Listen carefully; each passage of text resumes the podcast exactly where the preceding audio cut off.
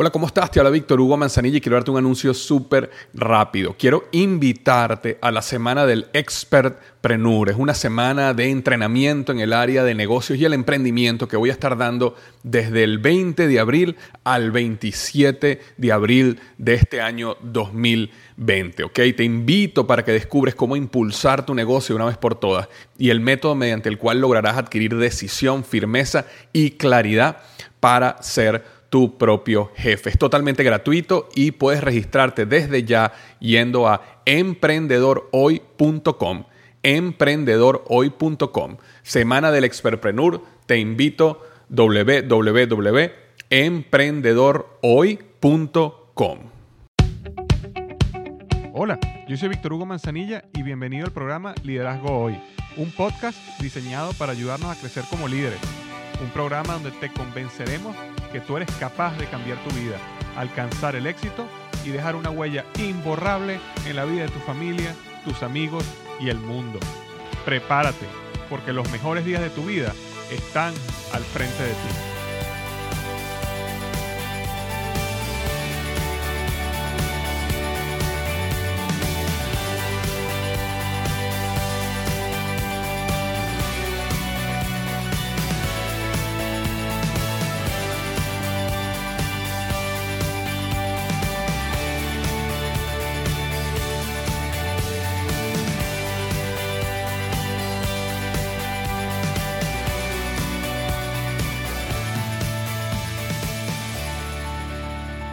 ¿Qué tal? Bienvenido al episodio número 151, 151 del podcast Liderazgo Hoy.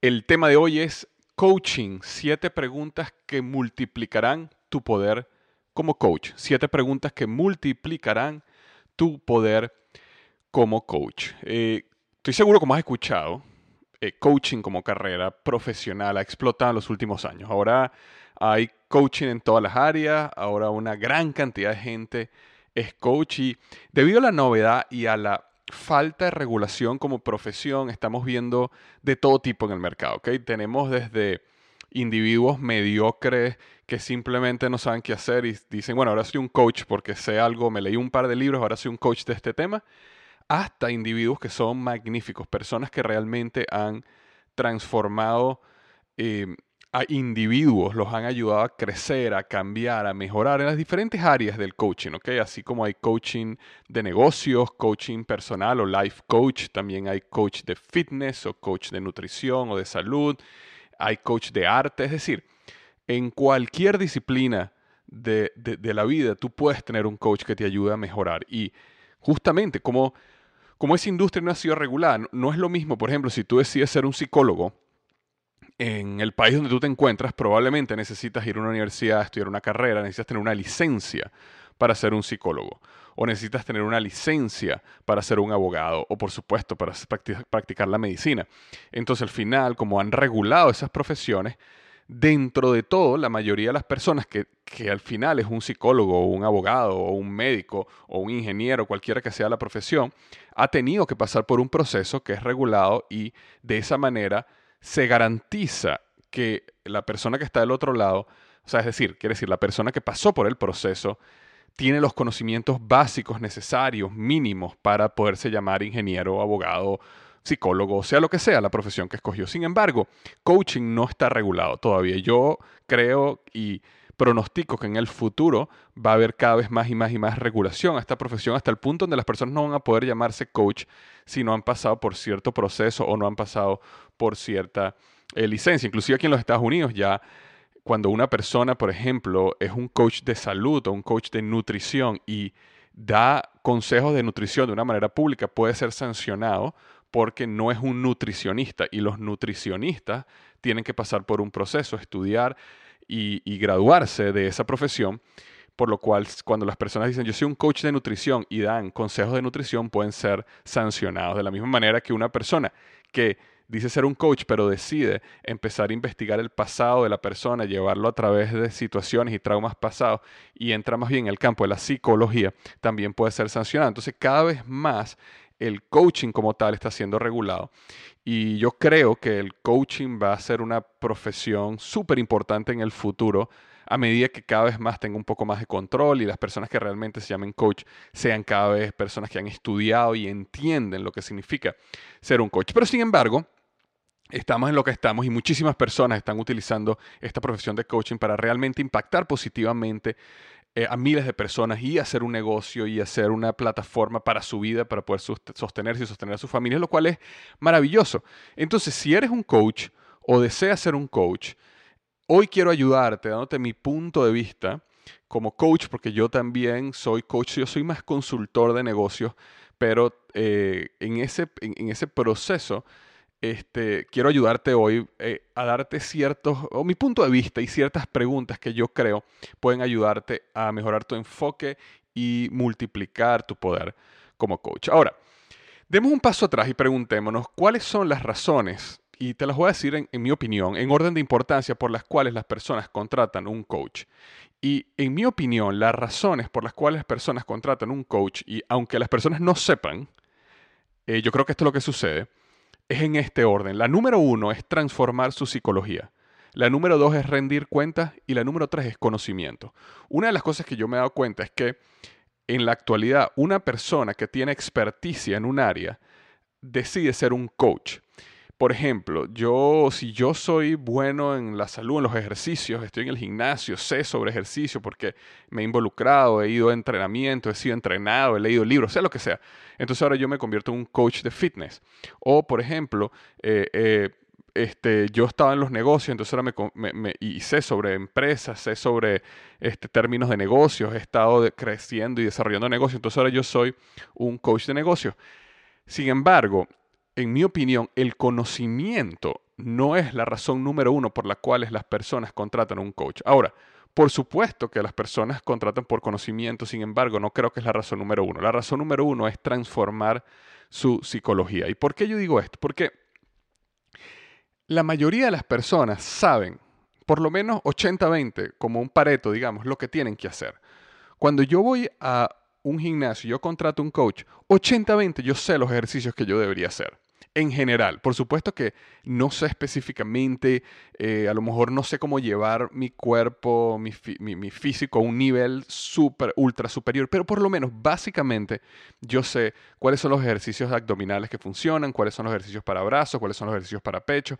Y si no, me puedo meter en internet y leer un artículo, leer un blog, comprar un libro, y yo puedo conseguir el conocimiento de una manera gratuita inclusive. Sin embargo, cuando yo contrato un coach en un gimnasio, un fitness coach, realmente la razón real es porque esa persona va a transformar mi psicología, me va a ayudar a llegar a límites donde yo no creía que yo podía llegar, de llegar, perdón, va a romper mis pensamientos limitantes. Y la número dos es porque voy a tener que rendir cuentas. Cuando yo riendo cuentas, cuando yo tengo enfrente un coach y me está diciendo, quiero que levantes 10 veces esta pesa, tengo que levantarla 10 veces. Y si llevo 7 u 8 y es un buen coach, él me va a hacer el push, por supuesto, sin lesionarme, para llegar a las 10 que tengo que llegar. Entonces, el conocimiento es algo que un coach te da, por supuesto, pero eso no es lo más importante. Lo más importante es que el coach es capaz de transformar tu psicología y rendir cuentas. Cuando tú ves un partido de fútbol o un partido de basquetbol o de béisbol que tienen un gran coach, los jugadores que están en el campo en general son prácticamente el mismo nivel de buenos. Por supuesto que tenemos ciertos jugadores que son estrellas, pero a pesar de esos jugadores, la gran mayoría de los que están ahí, en la mayoría de los equipos, son maravillosos todos los jugadores. Sin embargo, cuando un coach logra transformar la psicología del equipo, logra que ese equipo llegue al siguiente nivel. Y por eso vemos equipos que son lo que llaman los underdogs, que no, que no pensaban ganar y sin embargo le ganan a equipos donde tienen más estrellas, porque el coach ha logrado transformar su psicología. Entonces, como decía, el conocimiento es una parte importante y normalmente la mayoría de los coaches comienzan a ser coach porque tienen el conocimiento en un área. Pero lo que quiero transmitirte es que, aunque es una parte importante, no es la más importante en un proceso de coaching. Y como coach, primero necesitas estudiar sobre la psicología humana. Recuerda, la mayoría de las personas saben lo que deben hacer. Sin embargo, no lo están haciendo. Tienen pensamientos limitantes, se están autosaboteando, tienen miedos que no tienen sentido tenerlos, pero sin embargo sienten la emoción del miedo, sienten el sentimiento del miedo y tú necesitas ayudarlos a través de entender la psicología humana, romper sus pensamientos limitantes, ayudarlos a descubrir verdades que ellos no han descubierto todavía, llegar a epifanías, a ser conscientes de situaciones. Y todo eso tiene que ver con la psicología. Y este, por supuesto, ese proceso también de rendir cuentas o rendirte cuentas como coach es un proceso clave, indispensable, para que las personas logren eh, lo que quieren lograr. Entonces, Primer punto, el problema principal no es conocimiento, el problema principal es psicología. En segundo lugar, forzarte como individuo a rendir cuentas es una práctica magnífica para lograr tus objetivos. Y te cuento, mi experiencia personal, en muchos casos, yo ya teniendo un plan, okay, utilizando los mismos principios que yo he aprendido, por ejemplo, de negocios, y ya yo teniendo un plan de lo que yo necesito hacer en mi negocio, sin embargo, he contratado coach, un coach, para poder rendir cuentas porque es importante tener alguien a la cual tú le puedes rendir cuentas. Es bueno, hay, momentos donde tú puedes tener un amigo, pueden conseguirse dos personas y decir, mira, yo te voy a rendir cuentas a ti, tú me vas a rendir cuentas a mí. Sin embargo, si tú realmente quieres llegar al siguiente nivel, necesitas un coach, porque necesitas a alguien que tú le pagues y esa persona esté comprometida con tu éxito. Muchas veces en las relaciones de amistad o familia, eso funciona al principio, pero después deja de funcionar porque más importante que lograr los objetivos está, por supuesto, proteger la relación. En cambio, en una relación coach-individuo, eh, realmente proteger la relación no es lo más importante. Lo más importante, cuando a mí una persona, por ejemplo, me contrata a mí como consultor o como coach, es que esa persona logre sus objetivos. Y yo, eh, sin importar que lo que le diga a esa persona sea duro, sea fuerte, le mueva el piso, eh, lo voy a hacer igual porque tengo el objetivo de ayudarlos a crecer, porque para eso esa persona me está pagando. Ok, ahora, este, si alguna vez tú has experimentado esto, si alguna vez tú has tenido, por ejemplo, un coach de fitness en un gimnasio, estoy seguro que has experimentado poder llegar a nuevos niveles de desempeño, niveles superiores de desempeño. ¿Y eso por qué? Porque ese coach, por ejemplo, en el gimnasio, primeramente transformó tu psicología, ¿ok? rompió tus barreras limitantes. En segundo lugar, te forzó a dar lo máximo de forma constante porque tenías que rendirle cuentas en cada sesión. Y en tercer lugar, te dio un conocimiento, te dio estrategias, tácticas, perfeccionó tu ejecución y forma. Y te permitió, o sea, eso te permitió desarrollar un nivel totalmente diferente de resultados. Yo la semana pasada estaba hablando con un coach de finanzas, un coach financiero, preguntándole un poco sobre los resultados que él tenía en sus clientes. Y él me decía que era dramático los, los resultados que él tenía con los clientes que lo contrataban a él.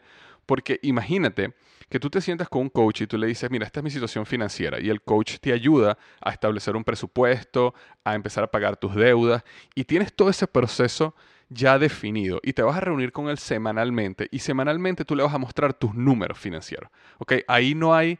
los números son blanco y negro. Entonces, cuando tú vengas y le muestres los números, vas a tener que dar una explicación de por qué decidiste tomarte un Starbucks de más o por qué decidiste comprarte eh, el nuevo HomePod de Apple cuando realmente habían quedado en que no ibas a gastar en cosas que no necesitabas realmente. Entonces ese proceso de rendir cuentas te ayuda a alcanzar tus metas y en mi opinión, invertir en un coach, sea de finanzas, sea de negocios, sea de, salud, de fitness, si tienes eh, financieramente, si lo puedes hacer, es una gran ayuda, es un pilar importante en tu desarrollo, en cualquier, cualquiera que sea el área de desarrollo que tú quieras crecer. Ahora, e, es interesante porque en este artículo estoy hablando a las personas que no son coach y básicamente le estoy eh, mostrando lo importante que puede tener un coach para su vida, pero realmente el centro de este artículo es para las personas que son coach o quieren ser coach, porque quiero darte ciertas herramientas que te pueden ayudar a trabajar en la psicología de eh, el individuo, de tu cliente y ayudarlo a crecer y cambiar. Entonces, el poder más grande de un coach es llevar al cliente a un proceso de reflexión y transformación de pensamiento. Ese es el proceso más importante o el poder más grande de tener un, de tener un coach. Y la mejor manera que yo conozco para tú lograr ese proceso es a través de preguntas. ¿Por qué preguntas, Víctor? Porque preguntas o preguntar es la herramienta más poderosa para activar el proceso de reflexión de tu cliente y lograr que él o ella, eh, y, subrayo esto, que él o ella lleguen a las conclusiones necesarias. En la mayoría de los casos, la labor de un coach no es decirle al cliente lo que debe hacer o no debe hacer, sino más bien permitir que el cliente llegue a sus propias conclusiones, rompa sus propios pensamientos limitantes y que obtenga la revelación, la epifanía por él mismo. Cuando digo en la mayoría de los casos, por supuesto, hay casos donde digamos que es un caso de vida o muerte, digamos que es un caso extremo, tú puede ser que digas un momento, no, necesitas parar esto, o cuidado acá, si tú eres un, coach de, de, fitness, por ejemplo, y una persona puede lesionarse, necesitas protegerlo si, si tú sientes que algo que la persona va a hacer le puede dañar en su negocio, tú tienes, tú, tienes que el deber de decirle. Pero eso deberían ser los mínimos casos. realmente en la relación coach-individuo, coach-cliente, el individuo, el cliente, es el que necesita llegar a sus propias conclusiones y él es el que necesita obtener esos, esos procesos de aprendizaje él mismo. Hay una frase interesante que escuché el otro día que dice, un coach mediocre habla todo el tiempo, un gran coach pregunta todo el tiempo. Es, muy diferente ser un consultor que ser un coach. Un consultor, cuando a mí me contraten como consultor en un negocio, mayormente es para que yo les diga lo que creo que deben hacer, para que yo haga un análisis y yo venga y les diga, mira, después de este análisis, esto es lo que tú debes hacer y así te voy a ayudar a hacerlo. Cuando a mí me contratan como coach es más bien para yo ayudar al individuo a pensar, a elevar su nivel de pensamiento, porque yo no quiero crear dependencia en el coach, yo quiero más bien ayudarlo a él a pensar y que el individuo poco a poco vaya desarrollando su nivel de creencia y su nivel de autogestión para que él pueda llegar al punto de tomar decisiones correctas él solo, sin la necesidad de un coach todo el tiempo. Entonces, hoy quiero dejarte siete preguntas que a mí me han ayudado muchísimo en ese proceso de este, ayudar a la persona en llegar a sus propias conclusiones. Muchas de estas las he aprendido, las he utilizado, eh, he visto cómo han resultado para mí, las he aprendido de otros coaches, las he aprendido de, de, libros. Por ejemplo, hay un libro magnífico que se llama The Coaching Habit, Say Less, Ask More and Change the Way You Lead Forever. En español sería El hábito del coaching. Eh, di menos, pregunta más y cambia la manera como tú lideras para siempre, Michael Bungay Steinier. Es un libro magnífico. Él te habla de estas siete preguntas que voy a hablar, aunque yo las modifiqué un poco y las adapté a lo que mi experiencia como coach ha sido, pero si te interesa muchísimo esto y quieres saber más a fondo, te recomiendo este libro de Michael Bungan Steinier. Eh, si vas a mi blog, a, específicamente este artículo, liderazgohoy.com barra diagonal 151, vas a poder ver el libro, el enlace al libro que te estoy eh, recomendando en caso de quieras profundizar en estas preguntas. Pero la pregunta número uno es la siguiente. Tú llegas, ¿verdad? Tienes a tu cliente, tienes a... Y, ojo, esto funciona perfectamente con un cliente que te paga para ti hacer un coach, pero también funciona eh, si tú eres un líder y tienes una persona en tu equipo, una persona que te reporta a ti, alguien que tiene algún problema y necesita tu consejo, o tú eres el mentor de esa persona, eh, también estas preguntas funcionan perfectamente. Entonces, llega tu cliente, se sienta enfrente de ti o te conectas por Skype o lo llaman por teléfono, sea como sea, y estás con tu cliente. Y la pregunta número uno que quiero recomendarte hoy es la siguiente. ¿Qué está ocupando tu mente? Esa es la pregunta sencilla. ¿Qué está ocupando tu mente? Esta pregunta te permite entrar en el problema de forma efectiva. Muchas veces cuando comenzamos una relación de coaching cliente, Pasamos demasiado tiempo hablando de temas tangentes al problema real. Y acuérdate que cuando tú eres un coach y la gente te está pagando a ti por ser coach, eh, las personas quieren maximizar su inversión en cierto modo. Si una persona está pagando a ti por hora y pasa 45 minutos de, una hora y estamos hablando de los hijos, la familia, la esposa, el país y todo esto, eh, puede ser que el cliente se sienta como que, bueno, yo quiero realmente ir al punto, quiero ir al grano. Y si aparte es un cliente lo que les gusta hablar más de la cuenta, tú necesitas poder llevarlo al grano, porque recuérdate que tu responsabilidad como coach es lograr resultados en la persona. Entonces, cuando tú le preguntas qué está ocupando tu mente, te permite llegar al problema y que él directamente vaya al problema. Este, otro de los problemas cuando, o, de o las dificultades cuando no entramos con una pregunta así es que como estamos hablando de diferentes temas, uno normalmente tiene problemas en diferentes áreas de su vida. No, no, las áreas de la vida de uno no están perfectas todas. Entonces uno puede cometer el error de que a lo mejor uno está hablando con el cliente y entonces uno empieza a hablar sobre el trabajo y él te empieza a contar problemas del trabajo que estás teniendo. Y uno piensa como coach que ese es el lugar donde uno tiene que empezar a atacar y resolver. Y entonces te empiezas a ir por una tangente y ese no era el problema real que él quería resolver. Entonces, por eso, ve al grano y pregúntale a tu cliente, ¿qué está ocupando tu mente? Y esto va a permitir que tu cliente te diga directamente cuál es el problema, qué es lo que le preocupa. También te permite entrar a la conversación desde un punto de vista del cliente y no desde el punto de vista tuyo. Eso te permite eliminar cualquier idea preconcebida de la situación. Que muchas veces a mí me ha pasado que estoy hablando con un cliente y vamos a suponer que él me está hablando de lo mejor de un problema que tiene en el momento eh, y, tú piensas que a lo mejor ese es el problema. Ok, puede, puede, puede pasar que el cliente necesita ayuda en su carrera profesional y tú crees que eso es lo que el cliente necesita cuando realmente su problema principal es en el matrimonio. Pero tú no puedes llegar ahí si no le preguntas qué es lo que está ocupando tu mente y permites que él te hable a ti y te responda en qué es lo que está ocupando, y de ahí viene la palabra preocupando, ¿qué te preocupa? ¿Qué está ocupando tu mente? Es lo que me preocupa y eso es lo que empieza a dirigirte a ti en el problema real. La pregunta número dos que haces después de haber escuchado, muy importante, pregunta y escucha. Pregunta y escucha. Y cuando digo escucha, no es que hagas silencio y esperes para hacer la segunda pregunta, es que realmente escuches, trates de internalizar, trates de generar empatía con lo que él está sintiendo, trata de sentir lo que él está sintiendo cuando te responde. Y eso te lleva a la pregunta número dos. Aparte de lo que me contaste, ¿qué más está ocupando tu mente? Y esta pregunta es interesante porque muchas veces las personas te van a decir, en primer lugar, lo que suena bonito. Y cuando tú le haces una pregunta como esta, aparte de lo que me contaste, ¿qué más está ocupando tu mente? Lleva a la persona a descubrir el problema real y o profundizar en el mismo. Este, la respuesta normal a la primera pregunta es un poco superficial. La respuesta a la segunda pregunta, es decir, a esta pregunta, normalmente te da un indicativo del problema real. Entonces, si el cliente al principio está hablando de cuál es el problema que suena bonito, y de repente tú le preguntas, aparte de lo que me contaste, ¿qué más está ocupando tu mente? Y te, y te habla de otro problema, un problema aún más grave, ya sabes que ese es el problema real. Si no, si más bien sigue profundizando en el mismo problema que te habló en la pregunta número uno, entonces ya estás entendiendo cuál es el verdadero problema de él, pero lo bueno es que él mismo te llevó el problema a un nivel más profundo. Lograste ganar profundidad en la conversación. Y eso es la pregunta número dos. Luego pasa a la pregunta número tres, que es, ¿Qué es lo que realmente quieres? Y repito, ¿qué es lo que realmente quieres? Al preguntar a tu cliente qué es lo que realmente quieres, esto lleva al cliente a definir el objetivo final.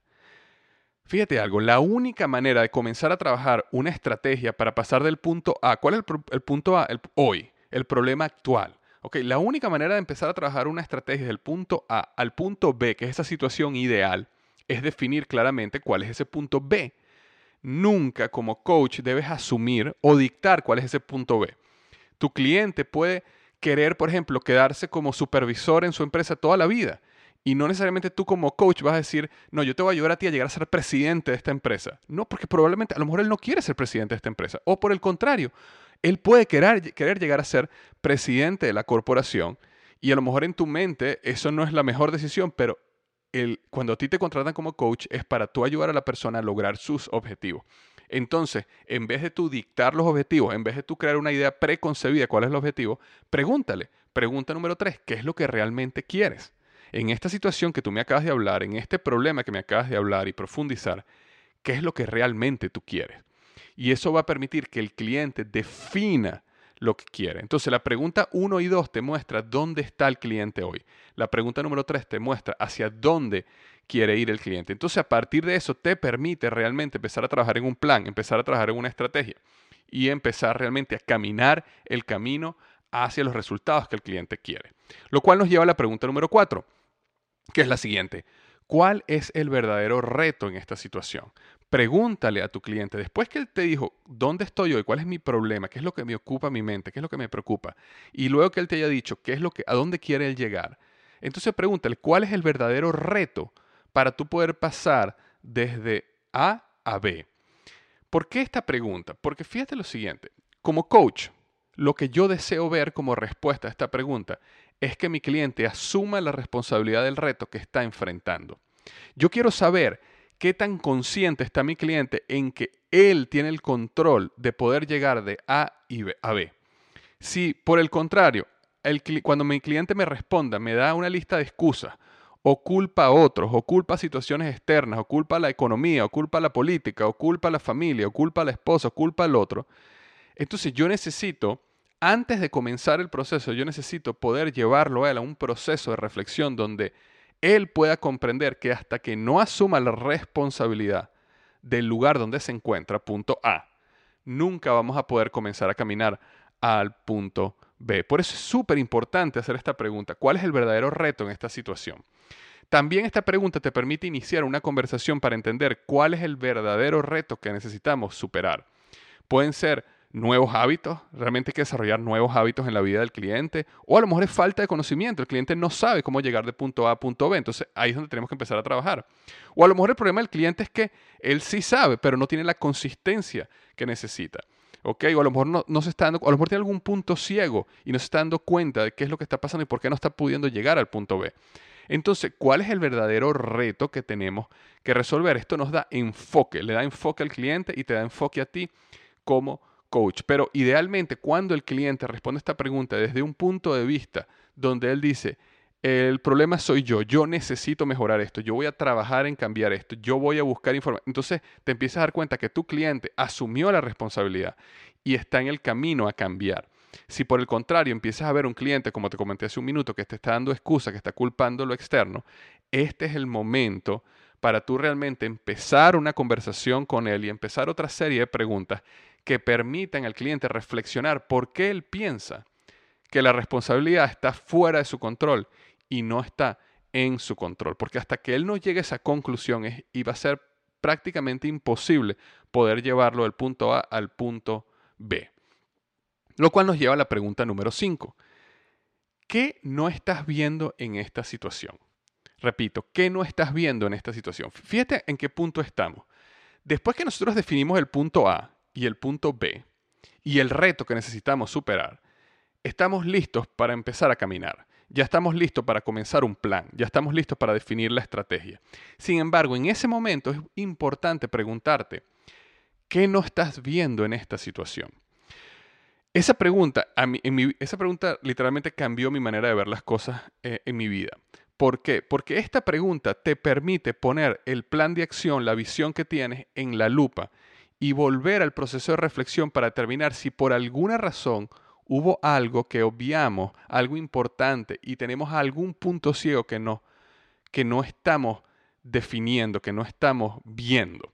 ¿Okay? Te, doy un ejemplo. Eh, algo que a mí me parece interesante, que, es común eh, en los negocios, es que las personas tienen un problema. Vamos a suponer, eh, las ventas de su producto están cayendo. Entonces ellos tienen un problema y dicen, oye, mis ventas de producto están cayendo. Entonces necesito aumentar mis ventas. Entonces, ¿qué voy a hacer? Ok, voy a lanzar una promoción, voy a lanzar un cupón, voy a, voy a bajar los precios temporalmente. ¿Por qué? Porque básicamente las leyes de, la, de, la, economía dicen que si tú tienes, que, que los productos son, este, eh, que, si tú, perdón, que si tú bajas el precio del producto, bueno, más gente va a poder comprarlo y vas a poder comprar, va a vender más. Personas van a verlo como una gran oportunidad porque hay una oferta y van a poderlo comprar. Y aparte hay unas leyes que se llaman las leyes de la elasticidad, es decir, las leyes de la elasticidad, cuando un producto se dice que es elástico, quiere decir que a medida que el precio es más bajo, más gente compra más, a medida que el precio es más caro, menos gente compra. Entonces, eso es verlo desde el punto de vista como si tú fueras el único negocio en el mundo. Pero ¿qué pasa cuando tú bajas los precios? Cuando tú haces una pregunta, ¿qué no estás viendo en esta situación? Si tú lanzas una promoción, si tú lanzas un cupón, entonces, ¿qué tú crees que la competencia va a hacer inmediatamente cuando tú lances un cupón? La competencia también va a lanzar otro cupón. ¿Y qué pasa cuando la competencia lance otro cupón? Entonces, todo lo que tú pensabas vender incremental, todas las ventas extras que tú ibas a tener, ya no las vas a tener porque ahora los precios se volvieron a nivelar, solo que ahora más bajo, y afectaste tu margen de ganancia. Entonces, ¿qué hacen muchas empresas? Bueno, vamos a lanzar otro cupón, vamos a dar un descuento aún más fuerte. ¿Y qué hace la competencia? Lanza un descuento aún más fuerte. Y entonces al final se vuelve una competencia, una guerra donde los que están sangrando son las compañías. Están sangrando, están perdiendo margen de ganancia, están destruyendo sus propios negocios. ¿Por qué? Porque a una estrategia de, para aumentar las ventas que fue decidida, solo se vio con, como con gringola, solo se vio con miopía. Y no nos hicimos la pregunta, ¿qué no estás viendo en esta situación? ¿Qué podría ser la competencia? ¿Qué podría hacer esta persona? ¿Qué, ¿Qué podría pasar si yo tomo este camino? ¿Qué no estoy viendo ahorita que pudiera pasar? Y eso te permite crear o entrar en ese nivel de reflexión y entrar en ese nivel de conversación con tu cliente con el objetivo de si es necesario, modificar el plan y a la vez fortalecer tu creencia en el plan. Porque si tú haces esta pregunta y dices, wow, yo no había pensado en qué iba a ser la competencia, o yo no había pensado en qué decisión tenía que tomar acá, o yo no había pensado en cómo esto iba a afectar a mi familia, Entonces en ese momento puedes ajustar y después que ajuste te vas a sentir muchísimo más, o sea, tu creencia en el plan va a ser mucho más fuerte, vas a fortalecer esa creencia en el plan. ¿Por qué? Porque sabes que estudiaste a, profundidad la mayoría de los escenarios. Entonces era la pregunta número 5, ¿qué no estás viendo en esta situación? Lo cual nos lleva a la pregunta número 6, que es, al escoger este camino, ¿a cuáles otros caminos le estás diciendo que no? Y una de las claves del éxito es decirle no a muchas cosas para poderles decir sí a unas pocas. Entonces, la labor de un buen coach es asegurar que su cliente está consciente de esta realidad. Y tú necesitas que él mismo, que el cliente te diga las cosas que decidió decirle no para poder comprometerse con el sí del camino que escogió. Entonces, por ejemplo, yo puedo tener un cliente que su objetivo es que quiere lanzar un libro, él quiere ser un autor publicado y él quiere lanzar un libro. Entonces, después de pasar por este proceso de preguntas, él, llegó a la conclusión de que debería escribir un libro, establecimos un plan de acción, él sabe cuándo va a escribir, cómo va a ser el libro, vamos a suponer que pasamos por todo ese proceso. Ahora, mi labor como coach cuando llegamos a esta pregunta es hacerle entender el compromiso que escribir un libro implica y que él mismo decida a priori todo lo que dejará a un lado para lograr el objetivo de convertirse en autor. Por ejemplo, él podrá decirme, oye, he decidido que de aquí a un año no voy a ir a fiestas. A mí, si me invitan a fiestas, bautizos, primera comunión, eh, sea lo que sea, no voy a ir a fiestas salvo a la de cumpleaños de mi esposa y de mis madres y de mis hijos, por ejemplo. Eso es lo único que voy a ir este año porque me voy a comprometer los fines de semana a escribir. O, por ejemplo, él podrá decir, oye, con mis amigos tengo siempre los, los, sábados de fútbol o todos los fines de semana voy a, a ver los partidos del Real Madrid. Entonces, no voy a ver fútbol por un año o sea lo que sea, que la decisión de este cliente, pero es importante que a priori él sea capaz de decirte a qué le va a decir no para poderle decir sí a el camino que decidió. Lo cual nos lleva a la pregunta número 7 y última, es una pregunta súper importante, que es de nuestra conversación, es decir, de esta conversación que tuvimos, ¿qué fue lo más útil para ti? Luego de una sesión de coaching, que puede durar 30 eh, minutos, hasta a veces un par de horas, es importante cerrar logrando dos objetivos. El primer objetivo es que el cliente pueda recordar los puntos más importantes, es decir, decisiones, barreras mentales que descubrió y eliminó, epifanías, etc. Y en segundo lugar, que el cliente pueda confirmar con sus propias palabras que tú como coach sí le estás agregando valor. ¿ok? Debido a que, en el caso que tú estés cobrando, ¿ok? Debido a que estás cobrando honorarios como coach, siempre es importante que el cliente esté claro en el beneficio que está recibiendo. Y por eso es clave que antes de terminar la, reunión, él mismo te diga, y por eso es importante hacer esta pregunta. Si yo estoy en, en una reunión de coaching y terminando la reunión de coaching o en algún momento de la reunión de coaching, el cliente por sí mismo me dice, wow, esta sesión de coaching fue magnífica, gracias por hacerme ver esto y aquello. A lo mejor él ya mismo la respondió y no necesito hacer la pregunta. Sin embargo, si no hemos llegado a ese punto, estamos trabajando, estamos enfocados en el problema, estamos enfocados en el plan, sea lo que sea, y vamos a cerrar la conversación. A mí me interesa hacer la pregunta, ¿qué, de esta sesión que tuvimos hoy, ¿qué fue lo más útil para ti? Y de esa manera él me va a poder decir las cosas que transformaron su visión, su manera de pensar, las decisiones que tomó, por las cuales yo fui útil en ese tiempo.